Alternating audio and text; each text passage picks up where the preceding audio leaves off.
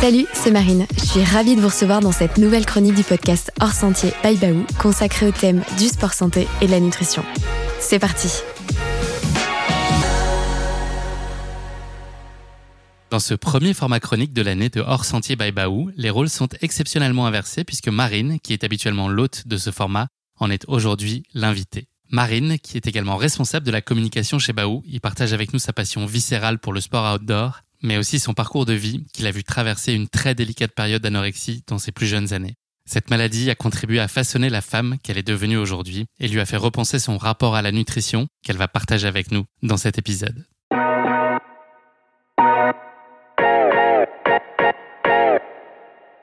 Bonjour Marine, nous sommes ici pour parler de présent et d'avenir, mais pour bien le faire, on va un peu euh, remonter préalablement le temps pour euh, comprendre ta trajectoire de vie qui a euh, très largement influencé, comme souvent, la femme que tu es aujourd'hui et puis celle que tu aspires à devenir. Ça va Marine? Très bien. Bonjour Guillaume, je suis ravie d'être à tes côtés aujourd'hui dans ce podcast hors sentier. C'est un grand plaisir. Avant qu'on échange plus en profondeur, je te propose de te présenter sous un petit format de questions-réponses en rafale parce que tu t'es déjà beaucoup présenté. Donc là, l'idée, c'est d'être sur un format un peu plus original. Donc je vais te donner un mot et tu vas réagir de façon euh, très spontanée. T'es prête? Oui. Premier de ces dix mots, une ville. Annecy. Pourquoi? C'est euh, pour moi, euh, j'ai la chance d'y vivre depuis 4-5 ans et c'est pour moi la ville de cœur où j'ai trouvé, entre guillemets, toutes les choses dont j'ai besoin, c'est-à-dire la montagne, le lac, les grands espaces et où je pense que je m'épanouis depuis quelques années. Une année Une année 2019. 2019 parce que c'est l'année où j'ai j'ai vraiment eu le sentiment de vivre tout ce que j'avais à vivre et euh, j'ai écrit un livre, j'ai pu euh, travailler avec Adidas. Enfin, il y a eu plein de belles choses. Euh, et c'était d'ailleurs aussi l'année avant que le Covid arrive et je, je suis vraiment reconnaissante d'avoir vécu plein, plein, plein de choses différentes à ce moment-là. Un animal. Un chien. Forcément, je m'attends à cette réponse. Évidemment, j'ai un berger australien et j'avoue que c'est un peu mon animal totem. Enfin, c'est, je suis très très liée à mon animal et ouais, un chien, sans aucun doute. Difficile, un sport, un seul. Le trail. En montagne, euh, je pense que le trail, c'est un sport qui m'apporte beaucoup. J'aime vraiment l'idée de ne pas avoir de référence euh, kilométrique, temporelle et d'être euh, complètement en nature. Je n'ai pas besoin d'un dossard, mais simplement le fait de courir en montagne, je pense que c'est la chose qui me, qui me rend le plus heureuse. Un chiffre je dirais le 10. Euh, c'est un chiffre qui est très important dans ma famille, euh, mais plus euh, pour des anniversaires. Enfin, je sais qu'on est, on est très attaché à ce chiffre et c'est, c'est assez personnel. Une course Je dirais. Hum, c'est pas facile, hein, parce qu'il y en a beaucoup, beaucoup, beaucoup. Et, et j'avoue que j'aime vraiment toutes les courses que j'ai pu faire pour plein de raisons différentes, mais je dirais le marathon de Paris, la deuxième édition plus parce que c'est euh, c'était mon deuxième marathon et que c'est une des rares fois où j'ai entre guillemets battu mon temps et fait beaucoup mieux que ce que j'espérais. Et ouais, c'était une course un peu revanche où euh, t'as pu profiter. Ouais, elle m'a. Pourtant, c'est pas du trail, étonnamment, c'est de la route. Mais je sais pas, c'était euh, quelque chose d'assez magique. Une passion cachée ou peut-être inavouable même. Hmm, je dirais le piano, la musique. Tu pratiques? Je rêve d'en pratiquer et j'adore écouter du piano. C'est euh, c'est un rêve de gosse d'apprendre à jouer et pour l'instant je fais qu'en écouter. Mais c'est quelque chose qui m'apaise vachement. Euh, c'est peut-être un peu bizarre. Et je dirais aussi le dessin, ça, ça peut compter. Je, je peignais et je dessinais beaucoup quand j'étais jeune et, euh, et je pense que je pourrais même en trouver un troisième, ça serait de jouer, d'être. j'ai un passif de geek qu'on soupçonne absolument pas. Ah, effectivement, insoupçonnable. Euh, j'étais, je faisais partie de ces étudiantes, j'étais en littéraire, donc autant dire que je remplissais toutes les cases des clichés possibles d'une geek. Avant le sport. Une couleur Je dirais qu'une couleur, ça serait le bleu. Ma maman m'avait appelé Marine parce que sa couleur préférée était le bleu marine, donc je pense que c'est resté. Un mot favori, pas facile. Liberté. Euh, sans parler de cliché, je dirais liberté dans le sens où euh, c'est un mot euh, qui est très important pour moi professionnellement, personnellement, dans le sport, dans l'alimentation. je pense que si on m'enlève entre guillemets ma liberté, je peux vite saturer. Enfin, c'est vraiment quelque chose dont j'ai besoin au quotidien. T'as appris à l'apprendre, cette liberté, avec le temps? J'ai encore du mal. Je pense qu'il y a des, des, fois où on s'interdit euh, certaines choses. On a, c'est vrai que c'est pas, c'est à l'opposé de, des mœurs, la liberté. On a plutôt tendance à dire aux gens qu'ils doivent se ranger euh, tout, je dirais, tous les, euh, toutes les thématiques, même toutes les choses du quotidien. Donc ça s'apprend, mais c'est pas facile. C'est la dernière de ces dix questions. Un bruit. Alors, étonnamment, je vais dire la mer Pourtant, c'est à l'opposé de ma passion pour la montagne, mais je trouve que le bruit de la mer a un côté très apaisant et qui, pour moi, représente vraiment l'idée de vacances et de paix et aussi un peu de liberté, je pense. Merci beaucoup, Marine. On va revenir un peu sur ton passé. Est-ce que tu pourrais nous parler de la place du sport dans tes années d'adolescence? Est-ce que c'était euh, central, annexe? Quel rôle euh, jouait le sport pour toi? Alors la pratique sportive, c'est quelque chose qui est très ancré euh, dans ma famille. On a tous été des sportifs. À la base, c'était plutôt les sports collectifs. On faisait tous du hand, donc absolument à l'opposé de ce que je fais aujourd'hui. donc c'est un, sport que j'ai beaucoup pratiqué quand j'étais jeune. J'ai ensuite eu une phase un peu compliquée à l'adolescence. Donc cette fameuse phase de geek où on va dire que les jeux vidéo, j'ai arrêté entre guillemets brutalement le sport suite à un déménagement et je pense que c'est aussi ce qui m'a fait prendre beaucoup de poids. J'ai, euh, je suis passée de l'adolescente sportive à l'adolescente un peu bouboule. Euh, C'était une phase d'ailleurs que j'ai très très très mal vécue. Et après, par la suite, euh, j'ai eu pas mal de soucis de santé et euh, le sport a été entre guillemets un moyen salvateur de de me reconstruire. Et finalement, ça a été tout doucement, c'est devenu presque une addiction. Je dirais, enfin, ça fait partie de moi. C'est pas non plus quelque chose dont j'ai besoin tous les jours, mais je me rends compte que mentalement, c'est aussi quelque chose qui m'apporte. Et euh, je suis passée par tous les sports possibles, mais c'est vrai que je suis euh, rapidement tombée dans euh, l'athlétisme, dans un premier temps, la piste, ensuite la route, et ensuite le trail, le vélo, la natation, et j'en passe. Dans cette période d'adolescence, tu as subi pas mal de moqueries, tu avais des difficultés avec ton, ton rapport au corps, et puis voilà, les, gens trouvaient que tu étais trop grosse à leur goût. Il y a eu aussi des relations amoureuses un peu toxiques, tout ça a créé un, un déséquilibre et un mal-être chez toi qui a des conséquences euh, assez lourdes, pour ne pas dire très lourdes Disons qu'effectivement, à 16 ans, on n'a pas besoin euh, ni envie d'entendre euh, tu es trop grosse ou tu es trop ceci, tu es trop cela. Et c'est vrai que sur moi, ça a eu des, effets assez destructeurs. Je suis rapidement tombée dans une phase, dans un cercle vicieux de perte de poids. Donc j'étais, c'est vrai que j'étais en surpoids pour mon âge. Et en fait, rapidement, j'ai eu ce besoin de, maigrir pour entre guillemets faire cesser ces moqueries. On se rend pas compte euh, de l'impact que ça a dans la tête euh, d'une adolescente. Et c'est vrai qu'inconsciemment, euh, je me suis laissée tomber. Et là, ça a dégringolé et j'ai fini par me faire hospitaliser au poids de, de 36 kilos. Donc, ce qui était. 30 kilos de moins que ton poids 30 kilos de moins que de mon poids initial. Et ça, c'était l'année de mon bac. Donc, ça a été une année assez difficile où là, pour le coup, c'était l'hôpital, la sonde nasogastrique pour me faire nourrir voilà, c'était vraiment une période compliquée. Est-ce qu'il y avait un effet pervers qui était aussi lié au sport, au fait que tes performances euh, évoluent plutôt favorablement avec le, poids que tu perdais? Est-ce que ça a pu aussi entretenir ça? Disons que ça m'a aussi permis de prendre conscience à quel point il y a beaucoup d'éléments qui peuvent faire euh, sombrer et tomber des jeunes. Donc je parlais des, des relations amoureuses, je parlais, euh, enfin tu l'as dit, les moqueries même des, des, camarades au lycée. Mais cette année-là, j'avais commencé l'athlé. Euh, je faisais beaucoup de pistes, donc je faisais du 800 mètres, du, euh, du 1500 mètres. Et c'est vrai que mon entraîneur, à mesure que je maigrissais, me disait c'est génial, t'es plus rapide. Et c'est vrai qu'on se rend pas compte sur le moment, c'est peut-être une phrase qui pour lui avait euh, aucune importance, mais c'est vrai que dans la tête d'une jeune fille qui est déjà pas forcément très bien dans son corps, dans sa tête, le fait d'entendre que plus elle va maigrir, plus elle va être rapide, donc plus, elle va être rapide, plus elle va être performante, moi ça m'a pas aidé. Et c'est vrai que ça m'a fait sombrer encore plus rapidement. Et disons que le sport à ce moment-là avait plus pour objet de me faire maigrir plus vite, ou même de compenser le peu de choses que je pouvais manger. Parce que pour le coup, je pense qu'à la fin, j'étais plutôt sur un yaourt par jour. Euh, ça me paraît tellement lunaire aujourd'hui de, me redire ça.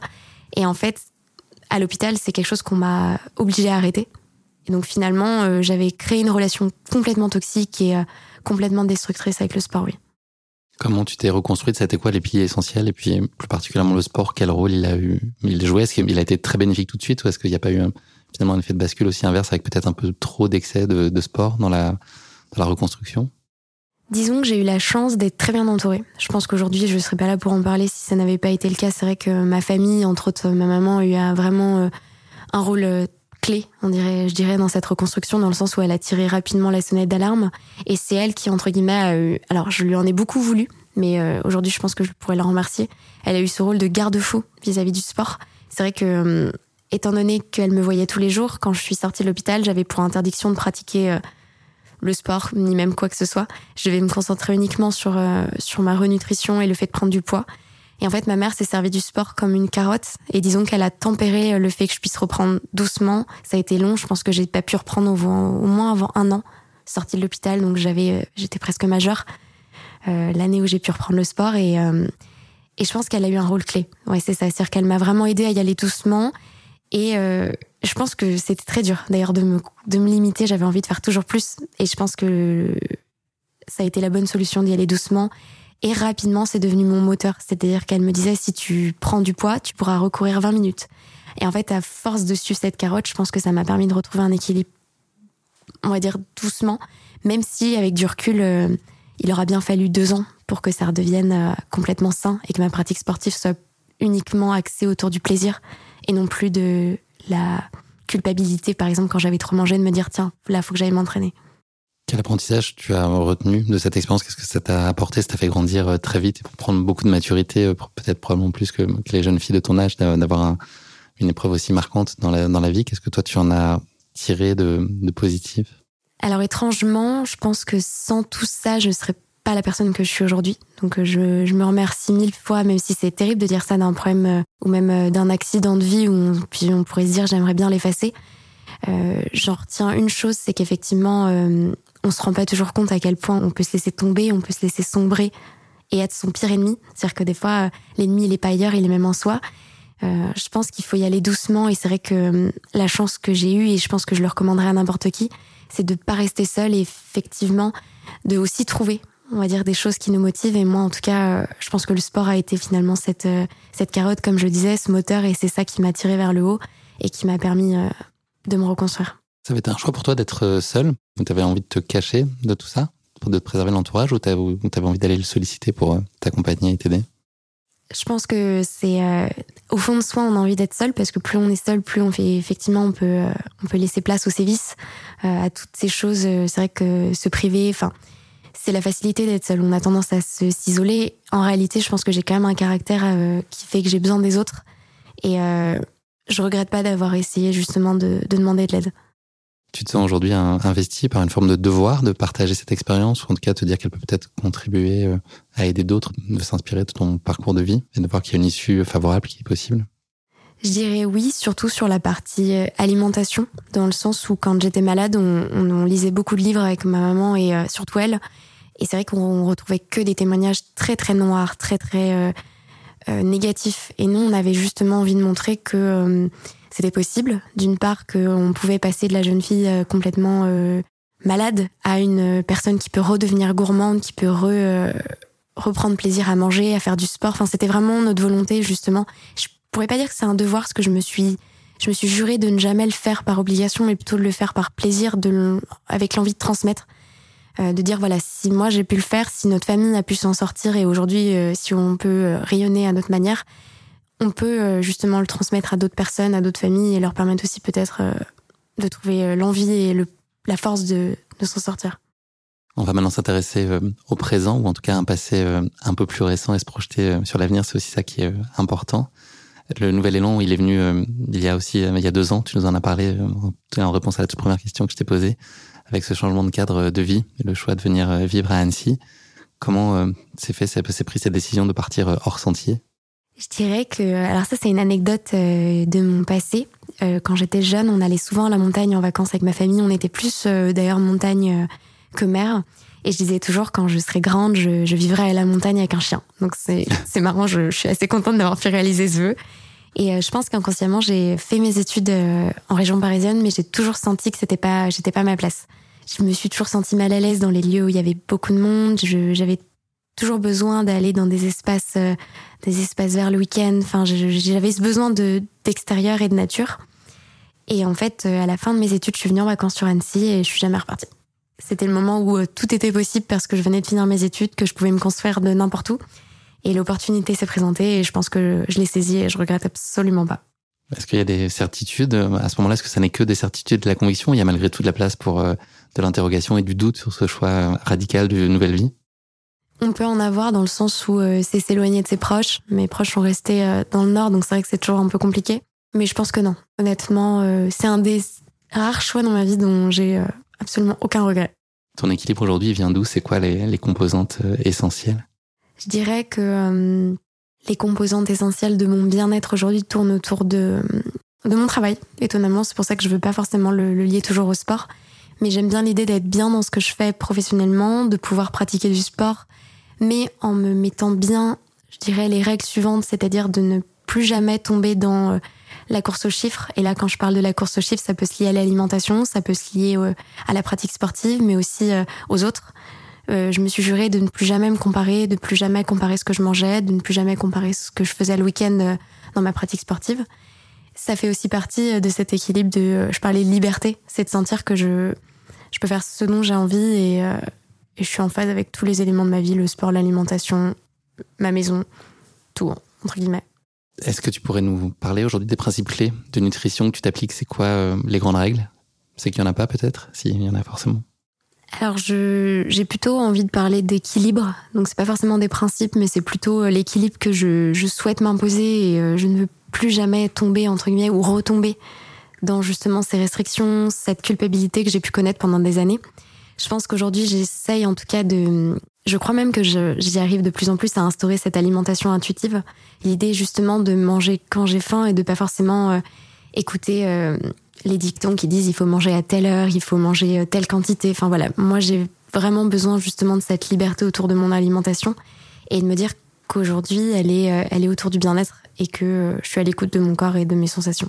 Est-ce que ça suppose aussi un peu d'éducation malgré tout ou est-ce que ça peut être purement intuitif et être purement de l'écoute ou est-ce qu'il faut avoir quand même quelques notions, quelques bases pour être capable bah, d'opérer ça au mieux Je pense que j'ai lu beaucoup de livres. J'ai, euh, en tout cas essayé de trouver plein de, solutions possibles. J'ai aussi essayé des choses différentes. Je pense que je suis assez autodidacte pour tout. Et c'est vrai que finalement, c'est quand j'ai essayé différentes façons de faire dans ma nutrition que j'ai réalisé qu'en fait, j'avais juste besoin de, m'éloigner de toutes les règles et tous les principes possibles et de faire ce qui me semblait être le mieux pour moi. Et euh, j'ai lu un livre un jour sur euh, justement l'alimentation intuitive et l'idée qu'au contraire, euh, parfois on pouvait se sentir mieux dans son corps quand on avait tendance à laisser le corps être un peu le dictateur de son équilibre, dans le sens où naturellement, là je sais qu'on sort des fêtes de fin d'année, on a tendance à trop manger. Quand j'étais jeune, c'était vraiment mon angoisse cette période de l'année. Et aujourd'hui, j'ai tendance à m'écouter et de me dire que même si j'ai trop mangé, c'est pas grave et qu'en fait, naturellement, mon corps va se rééquilibrer et j'aurai par exemple, moins faim la période qui va suivre et c'est pas grave. Ou au contraire, ça peut arriver que juste après les fêtes de Noël, j'ai encore très faim et j'ai absolument pas envie de me dire euh, je, vais faire un régime parce que je vais compenser les excès. Au contraire, j'ai vraiment envie de me dire que mon corps, il va, c'est un peu comme une boussole et il va s'équilibrer tout seul et que je dois simplement euh, être à l'écoute. Après, je dis pas non plus que je, je, mange ce que je veux quand je veux et que je vais arrêter toute pratique sportive, mais je pense que cet équilibre, il s'est créé naturellement et, et ouais, ce livre m'a pas mal aidé ça veut dire qu'il y a une continuité quand même sur euh, toute l'année. C'est une période, là, on parle de la période des fêtes de, laquelle on sort. C'est finalement, euh, les, principes sont les mêmes, enfin les fondamentaux c'est les mêmes que tout au, tout au reste de l'année. Ça, c'est, c'est du bon sens, s'écouter, ou est-ce qu'il y a des points d'attention quand même un peu plus particuliers? Mmh, Je pense, alors, je sais que dans Hors Sentier, on est habitué à recevoir des invités pour qui, par exemple, les périodes de l'année, que ce soit les compétitions, euh, drive entre guillemets leur nutrition et la façon dont ils agissent au quotidien. Je dirais que pour le coup, moi, j'ai pas ce besoin de de faire des choses différentes en fonction de la temporalité ou de, des temps forts de l'année. Euh, je pense que ça dépend. Je j'ai vraiment pas de règles. C'est justement ça en fait pour moi le mon point le plus important, c'est de me dire si par exemple j'ai une compétition, effectivement, je vais faire attention à ce que je mange, mais c'est vraiment être euh, à l'écoute de moi. donc là, comment tu envisages euh, ta reprise sportive? Est-ce qu'elle va être très progressive? Et puis est-ce qu'elle va elle est très liée aussi à l'agenda de course que tu auras et de rendez-vous que tu t'es fixé pour 2023, peut-être après même? Je parlerai pas forcément de reprise dans le sens où euh, j'ai tendance à pas forcément m'arrêter de m'entraîner euh, l'hiver et encore moins pendant les fêtes de fin d'année. Je dirais plus que c'est une période que je j'axe autour du sport plaisir, donc je vais changer de sport et euh, je vais troquer mes, mes chaussures de trail contre les skis pour le ski de fond, le ski de rando. Et disons que là, je dirais quand on sortira de l'hiver, l'idée va être de pouvoir justement préparer des courses un peu plus longues, donc des formats 40 et potentiellement un ultra trail. J'aimerais bien sur l'année 2023 et d'ici cet été. Cet équilibre que tu as appris euh, toi-même euh, à te forger avec le temps et puis notamment sur, sur la dimension nutrition, est-ce que c'est aussi une source de beaucoup de confiance? Est-ce que ça veut dire que tu es aussi euh, beaucoup plus sereine à l'approche des, rendez-vous sportifs? Je pense que j'ai toujours à apprendre sur cet aspect-là, dans le sens où je, j'ai, c'est toujours la phase un peu de d'ombre qui me fait toujours peur, dans le sens où je sais, je sais jamais trop quoi manger avant une échéance sportive, par exemple. Enfin, j'apprends tout doucement à me connaître. Et je pense que ce qui m'a beaucoup aidé ces derniers temps, c'est le lâcher prise. Je pense que J'ai pendant des années, j'ai essayé de me dire tiens, si telle personne mange comme ça avant une course, c'est qu'il faut faire pareil. Au même titre qu'on pourrait se dire si telle personne euh, calme ses excès après les fêtes, bah, c'est parce qu'il faut faire comme ça. Moi, j'ai plutôt tendance à penser que je fais des erreurs. Je pense que j'essaye différentes choses. Je vais euh, tester une façon de manger ou de m'alimenter avant une course. Peut-être que ça va être un échec.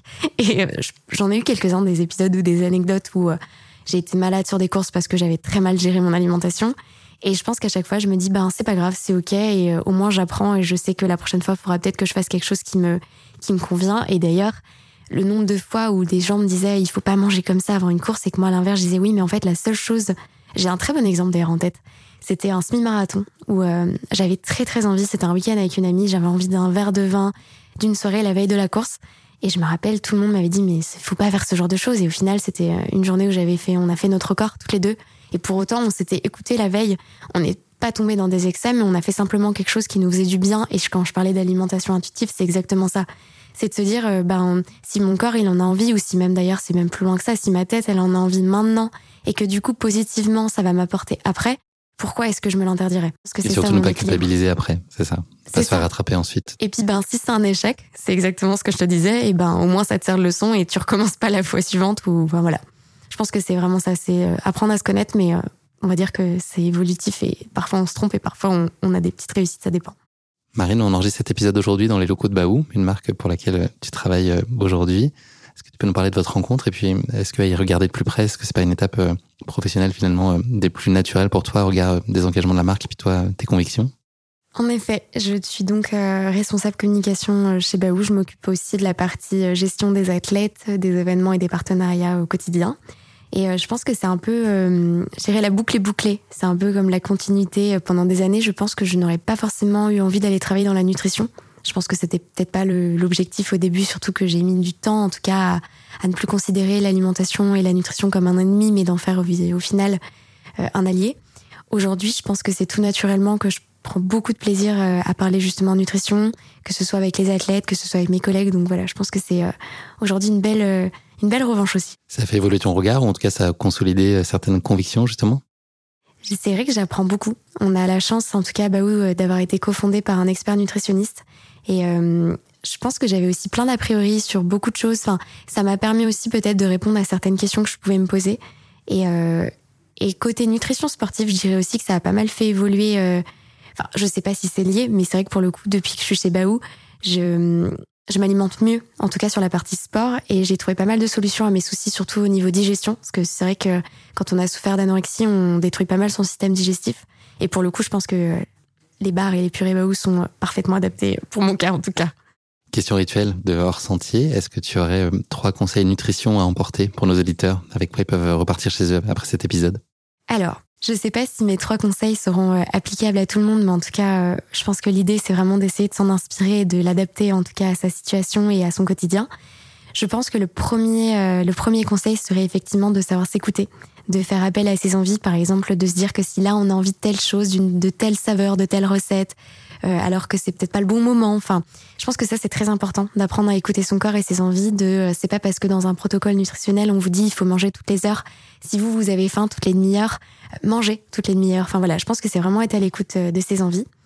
La deuxième chose, c'est de ne pas forcément culpabiliser, de pas culpabiliser, par exemple, de faire des excès et puis après d'avoir envie d'aller courir.